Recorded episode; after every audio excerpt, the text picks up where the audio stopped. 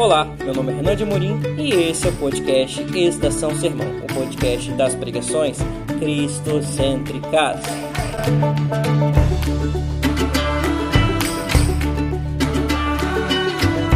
E o nome da pregação do podcast de hoje é O Cristão e o Mundo de Paulo Júnior. Compartilhe esse podcast com o máximo de pessoas que você puder.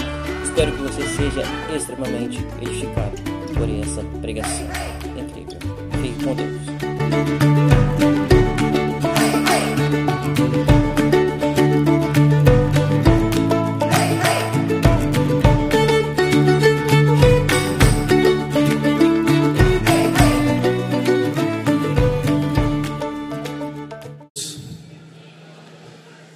Quero agradecer mais uma vez pelo convite, principalmente nessa festa de 50 anos do Comep. Para mim é uma honra, é um privilégio ter sido escolhido para estar aqui novamente. É um sinal que as pessoas aqui apreciam a palavra de Deus e o Santo Evangelho. Eu gostaria de pedir a sua paciência, eu vou procurar não demorar e porque você já teve aqui a apresentação musical, já vai alta tarde, mas por favor, 40, 50 minutos no máximo, eu vou incomodar você um pouco. Tenha um pouco de paciência, respeita o orador, não levanta, não vai embora antes de terminar, porque Deus tem uma palavra para você. Eu não vim aqui para jogar balde de água fria em ninguém mas eu vim falar o que você precisa ouvir.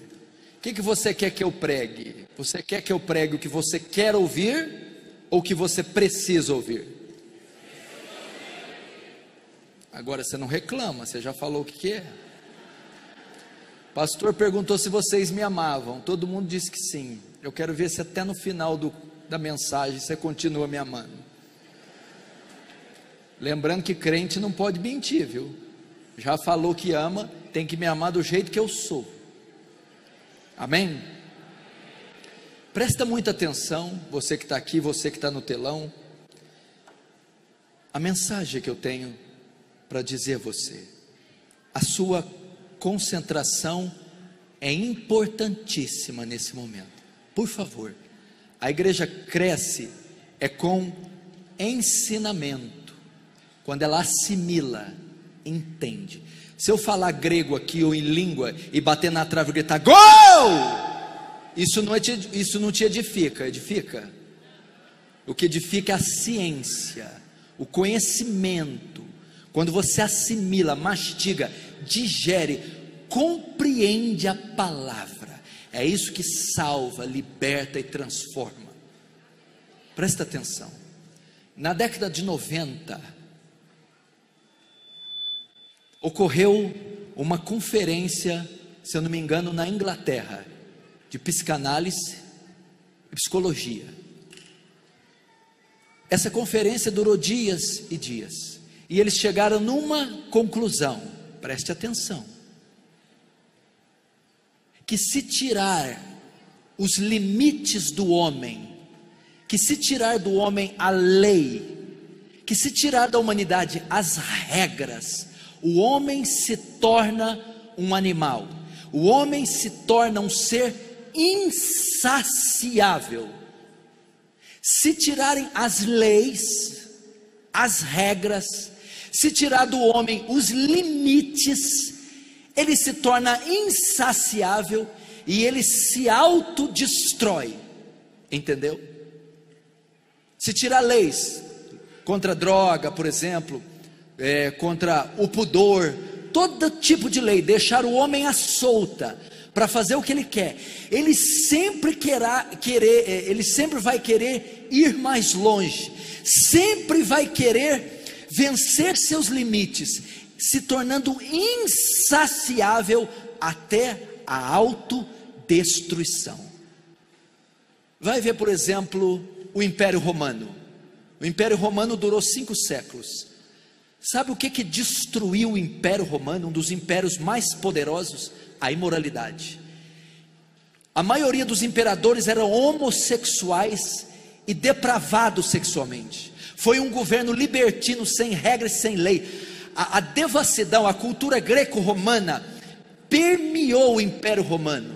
O que, que aconteceu? Roma caiu pela imoralidade, foi destruída.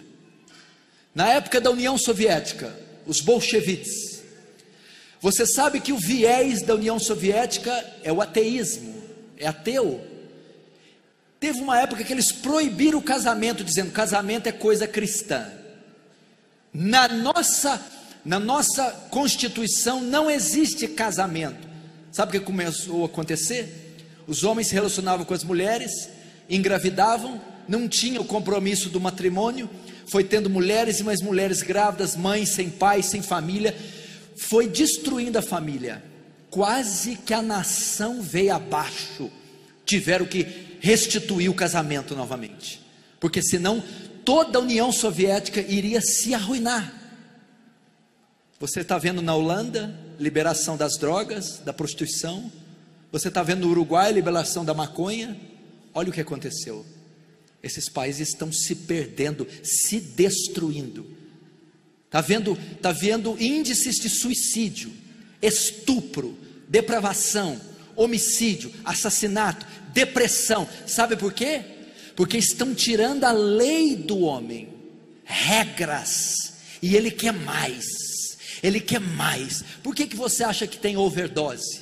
Porque ele tenta uma dose, outra dose, outra dose, ele não satisfaz com a, com a cocaína, com a maconha, com o crack, e e tenta uma porção, duas, três, quatro, e tem uma over, uma super, uma dose acima do normal, e ele morre. Tem uma convulsão, uma parada cardíaca, uma parada respiratória, porque não tem regra. É assim. Então, para que, que servem as leis? Quando beber, não dirija. Não é proibido beber por maior de 18 anos.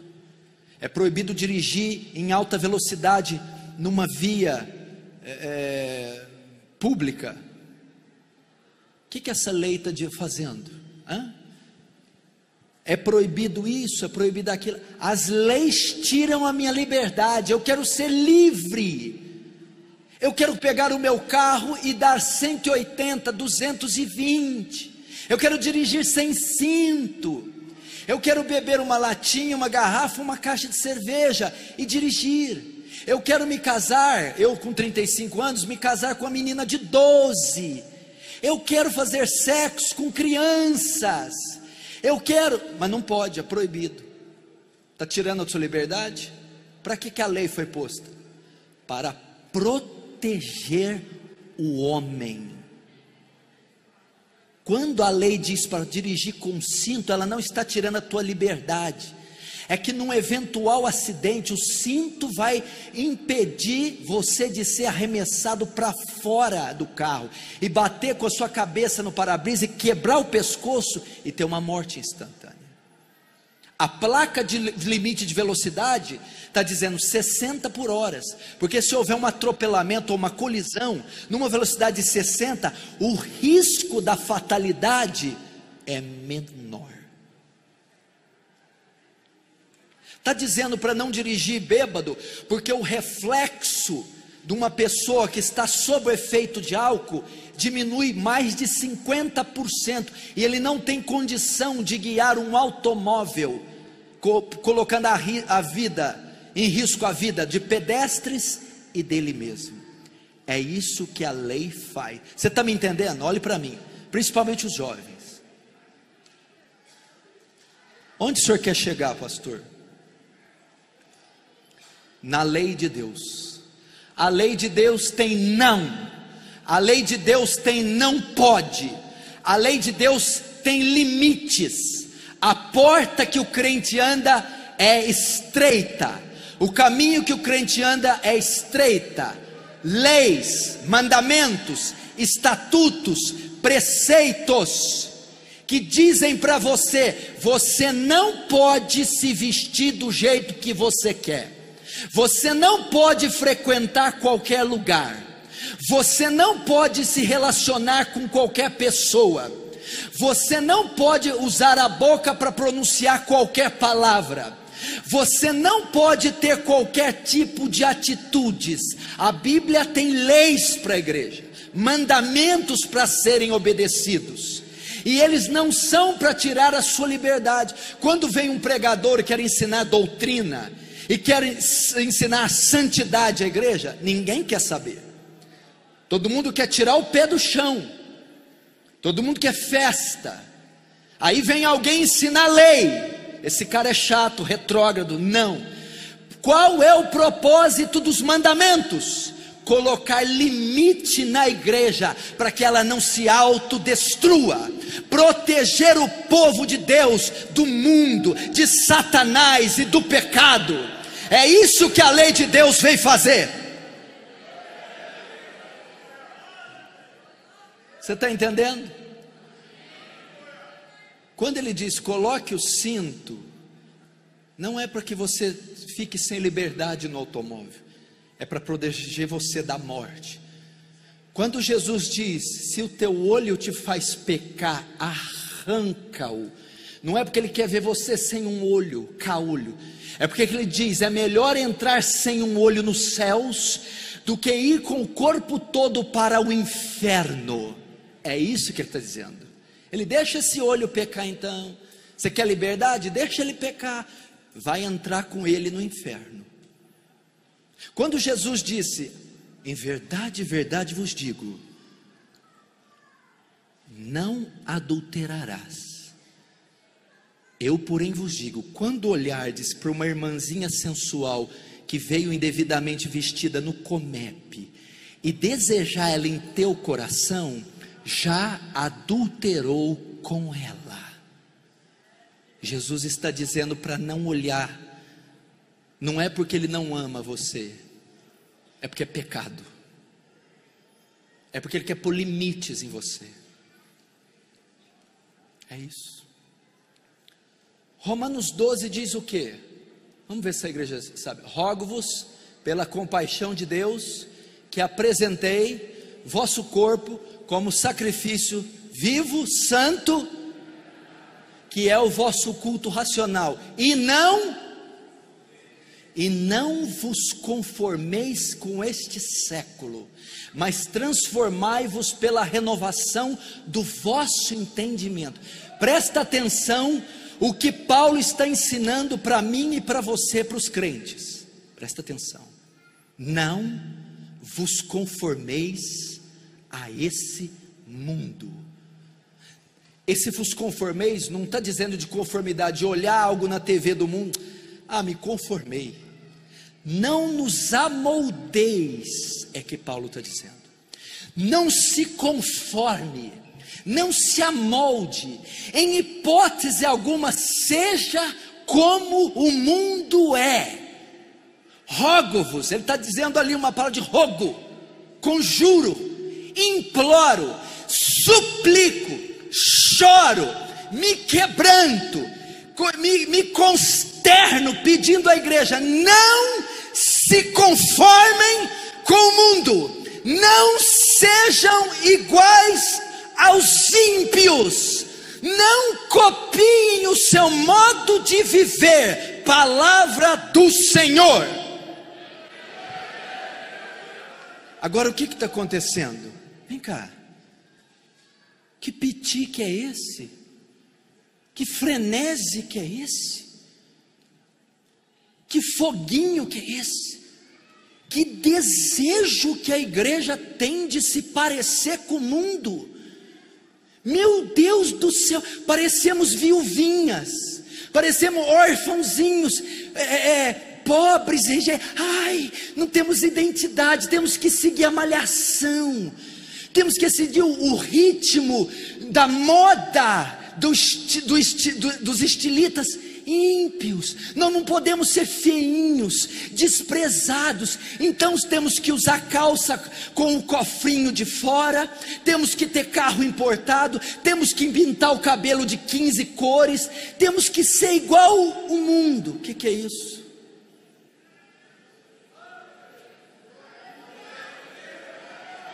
Que necessidade que é essa de ser igual ao mundo?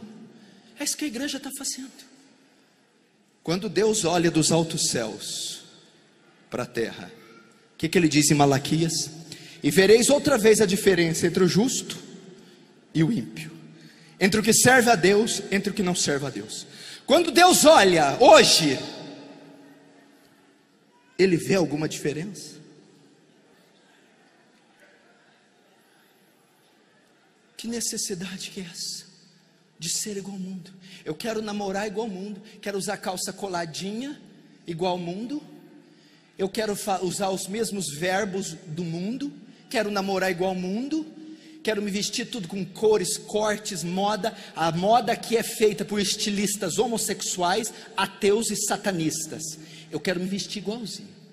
Eu sou homem, não quero vestir igual homem, não. Quero vestir igual uma terceira classe. Nem mulher, nem homem, é a terceira.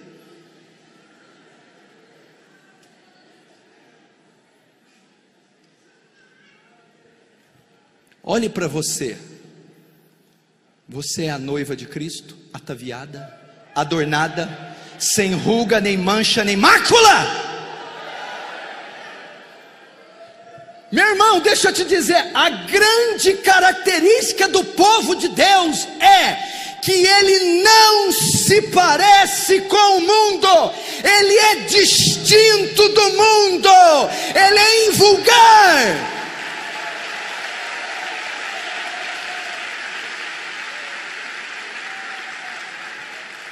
Eu vou dizer um agora: alguém aqui já ouviu falar do Dr. Martin Lloyd Jones?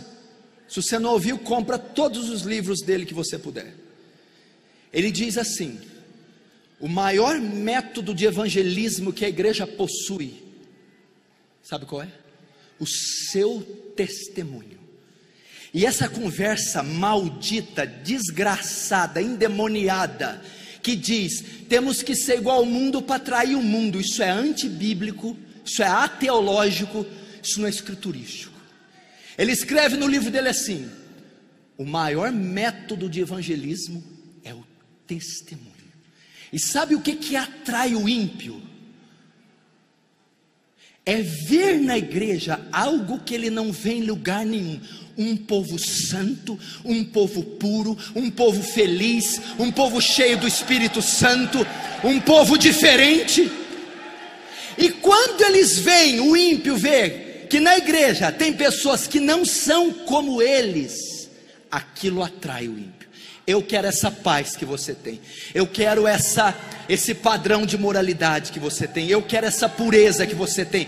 Eu quero ser como você. Agora, quando a igreja adota ser igual ao mundo para trazer o mundo, a igreja fica mundana e nenhum pecador se converte.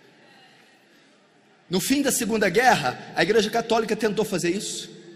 Pegar os refugiados da guerra, e os padres começaram a andar no meio dos refugiados da Segunda Guerra, dos soldados, começaram a fumar, beber, ir para a festa, os padres, para atrair aquele povo. Sabe o que aconteceu? Ninguém se converteu. Quando a igreja sal da terra, luz do mundo, quando a igreja é distinta. O pecador olha aquela luz, o pecador olha aquele caráter e ele diz: Eu preciso daquilo, aquilo é um exemplo. Não sejamos como o mundo. Você que trouxe Bíblia, abre, abre em Tiago 4,4. Tiago capítulo 4.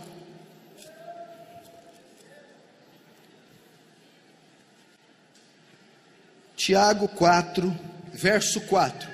Infiéis, outra traduções, adúlteros. Não compreendeis que a amizade do mundo é inimiga de Deus? Aquele, pois, que quiser ser amigo do mundo, constitui-se em inimigo de Deus. Aquele que tem uma ligação emocional forte com o mundo, Aquele que ama as coisas do mundo é inimigo de Deus. Meu irmão, você não está vendo a clareza do versículo? Infiéis, vocês não sabem que a amizade do mundo é inimiga de Deus. Portanto, todo aquele que for amigo do mundo, tiver relacionamento com o mundo, tiver exalando o perfume do mundo, se vestindo como o mundo, tendo formato, características do mundo, vai se tornar o inimigo de Deus. Isso é sério. Por que, que queremos tanto adorar o mundo? Por que queremos servir, exalar o seu perfume, suas cores, suas facetas, a sua moda? Por que nós veneramos tanto esse sistema falido, esse sistema adúltero, esse sistema pedófilo, esse sistema caído? Por que estamos tendo essa necessidade de sermos como eles?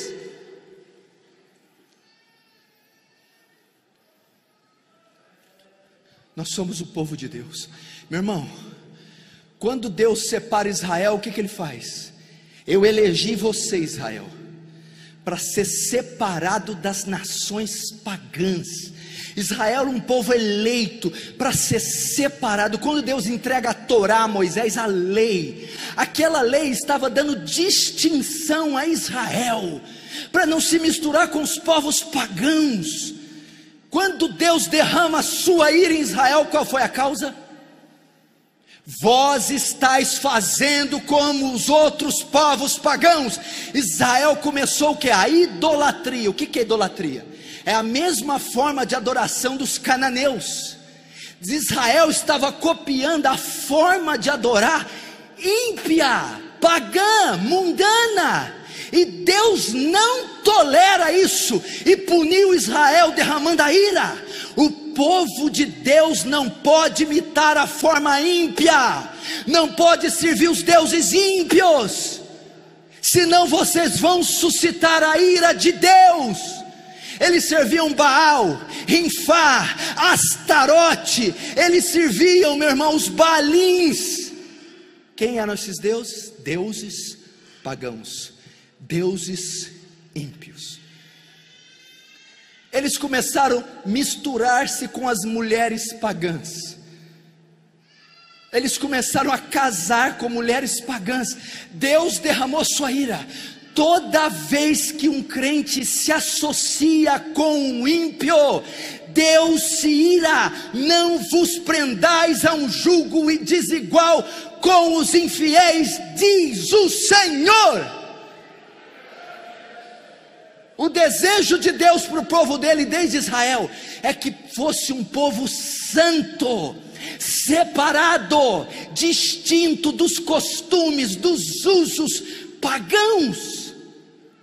Agora, por que que você está procurando lá fora? Por que que você está procurando? Pastor, mas existem mandamentos para minha vestimenta? Primeira carta de Paulo aos Timóteos que o vosso traje seja com modéstia, moderação, com pudor. A Bíblia descreve um padrão para a vestimenta da mulher e do homem. Eu estava ali vendo um monte de homem com a camisa desabotoada e o peitão cabeludo de fora. Eu falei: Isso aqui é uma igreja? Meu Deus do céu, isso é a casa de Deus. Temos que ser distintos o seu corpo é templo do Espírito Santo.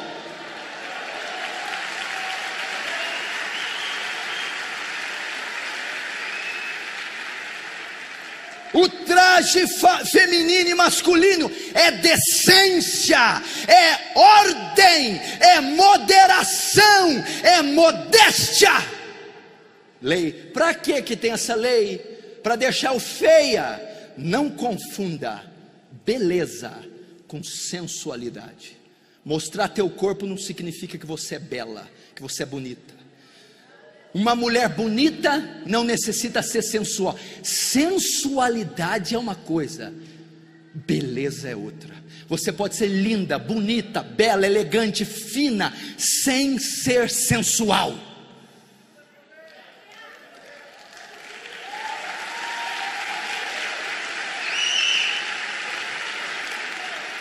a leis.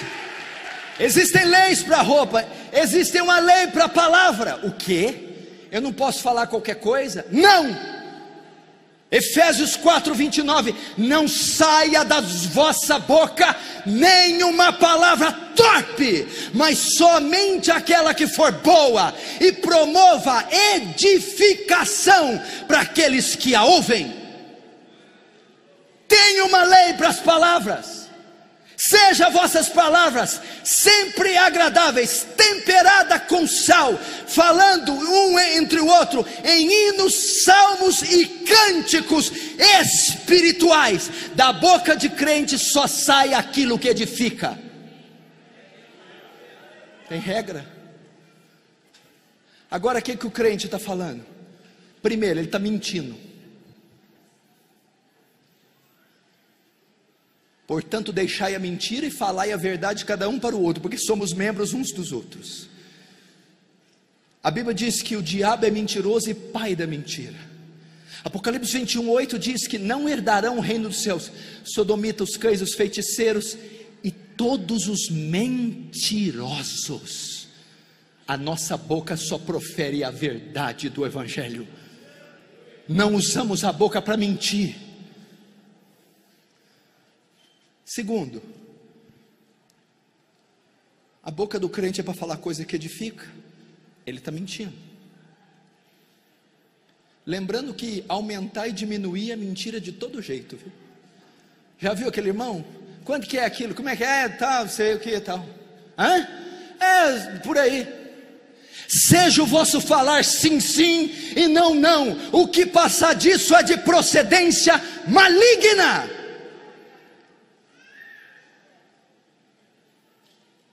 Use a sua boca para promover edificação. Use a sua boca para proclamar o evangelho da graça. Quantas vezes você abriu a boca esse ano para testemunhar do evangelho no seu colégio? Me diz. Tem leis para nossa palavra, para nossa verbalização. Tem leis para o lugar e as pessoas que a gente anda. Abre comigo em 2 Coríntios 6. Vamos ver. 2 Coríntios 6.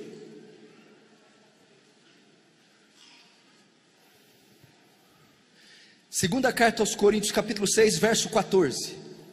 Segundo aos Coríntios 6, 14. Não vos ponhais em julgo desigual com os incrédulos. Porquanto que sociedade pode haver entre a justiça e a iniquidade? Ou que comunhão das luzes e as trevas? Que harmonia entre Cristo e o maligno ou Belial? Ou que união do crente com o incrédulo? Que ligação há entre o santuário de Deus e os ídolos? Porque nós somos santuário do Deus vivente, como ele próprio disse: habitarei e andarei entre eles, serei o seu Deus e eles serão o meu povo. Por isso, retirai-vos do meio deles, separai-vos, diz o Senhor, não toqueis em nada imundo, e eu vos receberei, serei vosso pai, e vós serei meus filhos e filhas, diz o Senhor Todo-Poderoso saí do meio deles, não toquei nada imundo, diz o Senhor. Eu não posso nutrir uma amizade com ímpios. Eu não posso ter um relacionamento amoroso com ímpio. Eu não posso frequentar uma casa de show ímpia. Está aqui. Eu não posso. A relação do crente com o mundo ela não é de acolher o mundo, ela é de brilhar sobre o mundo. Filipenses 2,15: para que brilheis como astros e estrelas no meio de uma geração corrupta e perversa. Você nessa terra só tem um propósito: brilhar sobre a escuridão do diabo, brilhar sobre a escuridão do pecado, brilhar sobre as trevas que jaz esse mundo. Eu não posso. Pastor, então não posso ter nenhuma espécie de amizade só da igreja? Não, não disse isso. Você não pode ter intimidade. Pessoa que você abre a sua vida, expõe tua intimidade, é ímpia. Está errado. Que você conta teus segredos. O melhor amigo do peito é ímpio. Está errado. Você não pode. Pastor, está ouvindo agora uma é, uma secularização gospel evangélica. Como assim?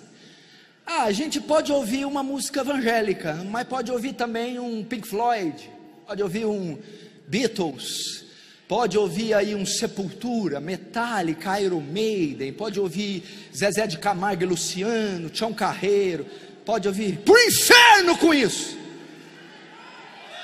Uma ova! É o que está dizendo: saí do meio deles e não toquei nada imundo. Não toque nessas coisas, fuja dessas coisas, é pecado.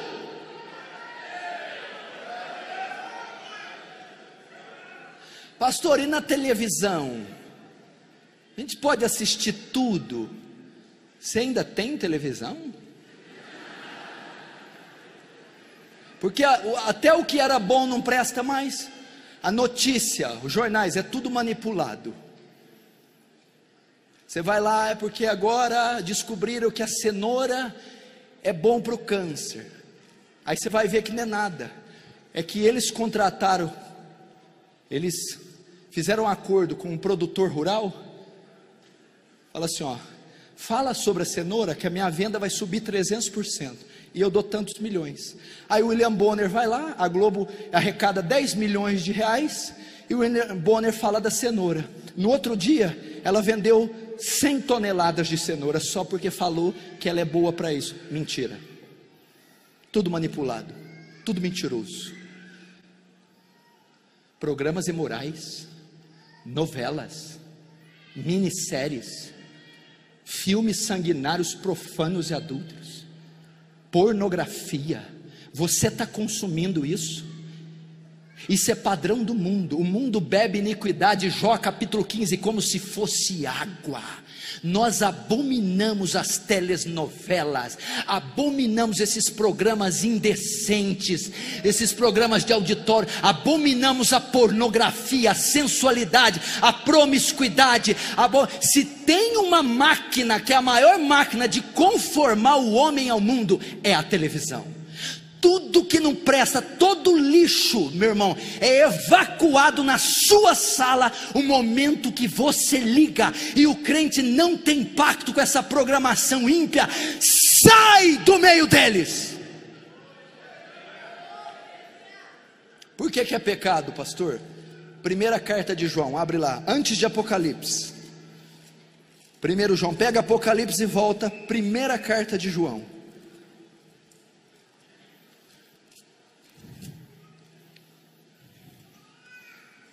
1 João, capítulo 2.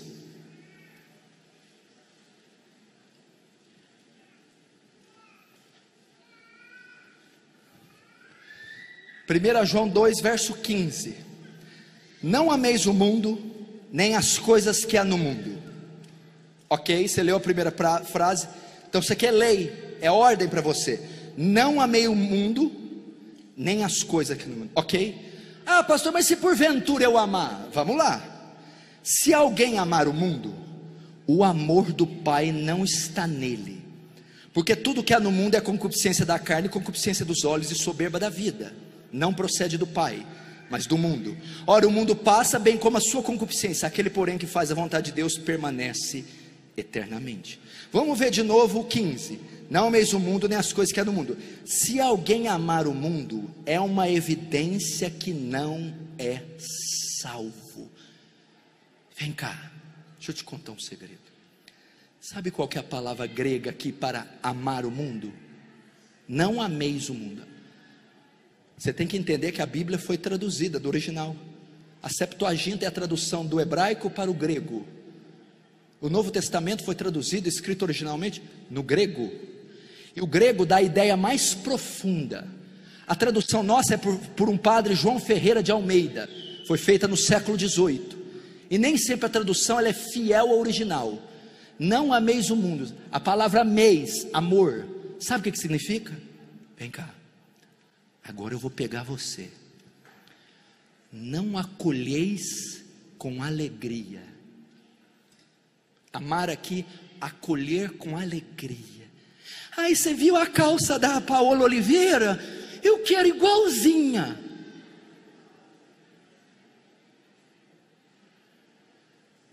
Você viu a calcinha colada do Cristiano Ronaldo? Eu acolho com alegria. Ele separou de, da terceira, eu também vou largar. Você viu esse negócio de virgindade? Tá por fora. 18 anos virgem, cuidado, hein? 19 é virgem ainda? Hum. Acolher com alegria. Se alguém acolhe com alegria as tendências do mundo, o modo de viver, modus operandi do mundo, acolhe com alegria, recebe a última novidade do mercado e se veste daquilo, o amor do Pai não está nele. Pode ser uma grande evidência de não haver conversão. Isso é muito sério. Não ameis o mundo, nem o que há no mundo. Irmão, que paixão doentia é essa que nós estamos tendo pelo mundo? A questão não é se é poder fazer ou não. Eu quero pintar meu cabelo de lilás, eu quero! Eu quero fazer lipoaspiração, mudar, fazer botox, cirurgia plástica. Eu quero virar a Hebe Camargo. Você pode virar a Hebe Camargo, você vai rir até quando não querer.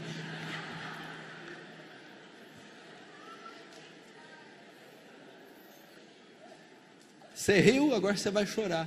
A questão não é você querer. Filho, eu vou te dizer uma coisa: você quer? Faz. Faz o que você tiver vontade. Você quer, faz mesmo. Cristianismo não é isso. Presta atenção.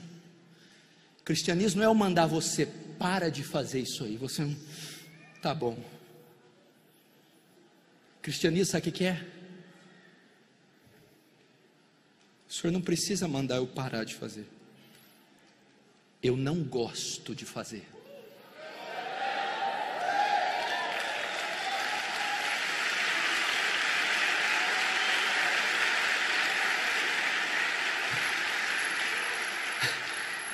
Pastor, você acha que eu quero ser igual essas piriguetes da Rede Globo, essas paniquetes da TV, Rede TV? O senhor acha que eu quero ser como essas bissexuais lésbicas endemoniadas? Eu tenho nojo, eu quero ser como as santas mulheres de Deus, piedosas, santas, cheias do Espírito Santo.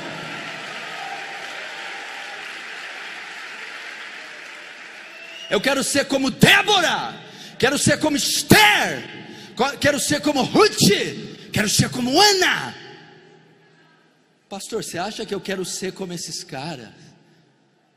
Você acha que eu quero ser como Neymar? O senhor acha que eu quero ser como esses boiolas, afeminados, frouxos, mariquinhas, o senhor acha que eu quero ser esses popstar que anda até assim? Misericórdia. Eu quero ser um homem de Deus. Eu quero ser como Moisés, Elias, Paulo, João Batista, Josué, Eliseu, Davi.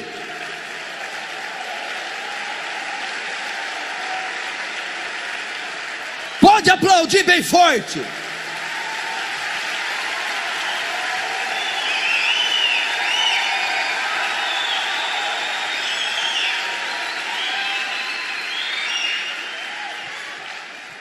Meu irmão, olha aqui. Silêncio só porque eu vou falar agora. Depois você pode explodir. Quem está no telão lá também. Presta atenção. Eu não sei se o que eu vou falar vai mexer com todo mundo. Mas tem uma meia dúzia aqui que vai mexer. Eu sei que tem. Uma meia dúzia aqui que eu sei, está aqui por causa disso. Deus trouxe aqui para isso. Joel capítulo 2, verso 28. Deus faz uma promessa. E há de ser que nos últimos dias derramarei do meu espírito sobre toda a carne. Vossas filhas e vossos filhos profetizarão, vossos jovens terão visões, vossos velhos sonharão. Atos capítulo 2. Cumpriu a profecia. E cumprindo-se o dia de Pentecostes, estavam todos assentados, reunidos no mesmo, mesmo lugar. De repente veio do céu um vento veemente impetuoso e encheu toda a casa. E eles começaram a orar em línguas, conforme o Espírito concedia que orasse. E todos foram cheios do Espírito Santo. Calma, segura. Sabe quantas pessoas tinha lá, pastor André? 120 pessoas. Qual que é o título do evento? Olha lá, ó. Pentecostes. Depois daquele dia, o planeta Terra nunca mais foi o mesmo. Aquelas 120 pessoas alvoroçaram o mundo inteiro. Pedro passava e a sombra de Pedro curava. Os lenços e aventais de Paulo curava. O primeiro sermão de um pescador analfabeto que não sabia escrever o nome. Pedro assinava assim, ó. Quando pedia assina maiúsculo, fazia assim. O primeiro sermão dele, ele ganhou 3 mil almas. O segundo sermão, ele ganhou 5 mil almas. Dois sermãos, ele ganhou quase o Comep inteiro. Estevão, um jovem, a Bíblia diz que onde passava fazia sinais e maravilhas. João, Tiago, e vai. Teve um cara da Cilícia chamado um tal de Saulo, judeu e fariseu da tribo de Benjamim. Ele vê Jesus na estrada de Damasco. Ele fala assim: dá um continente para mim. Tá bom, vai para a Ásia. Ele revira a Ásia de cabeça para baixo. Esses caras chacoalharam o mundo. Esses deixaram César louco, Herodes doido, Pôncio Festo, rei Agripa. Eles mexeram com o Império Romano. Foi uma, uma loucura. Sabe quantos tinham lá? 120. Quantos nós devemos ter aqui, mais ou menos? Oito, dez mil aqui. Lá tinha quanto? Cento e? Vocês podem mudar a história do estado de Goiás. Vocês podem tomar essa cidade toda para vocês. Vocês podem pedir o que ninguém quer pedir. O povo quer pular, quer paquerar, quer namorar, quer fornicar, quer pecar. Mas se tiver jovens aqui que querem o fogo, o poder do Espírito Santo, eles vão mudar o mundo.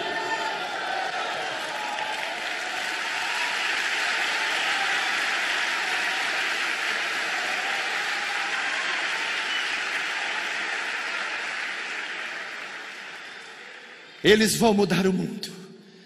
Oito mil, dez mil pessoas, cheias do Espírito Santo. Ah, se Deus trouxesse o Pentecoste novamente. Ah, se o Pentecostes ocorresse novamente. Ah, se Deus inflamasse a Nápoles esses quatro, cinco dias e visitasse pessoas e caíssem de joelhos, pedindo mais, mais de Deus, santidade, pureza, pedindo poder, pedindo dons, pedindo almas, esse lugar seria estremecido.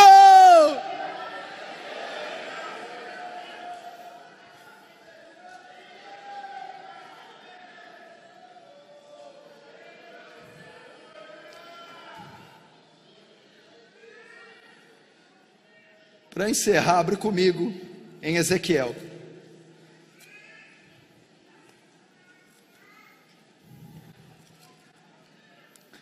Ezequiel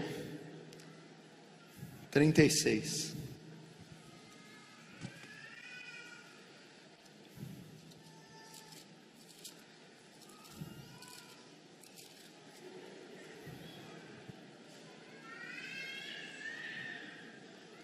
Ezequiel 36.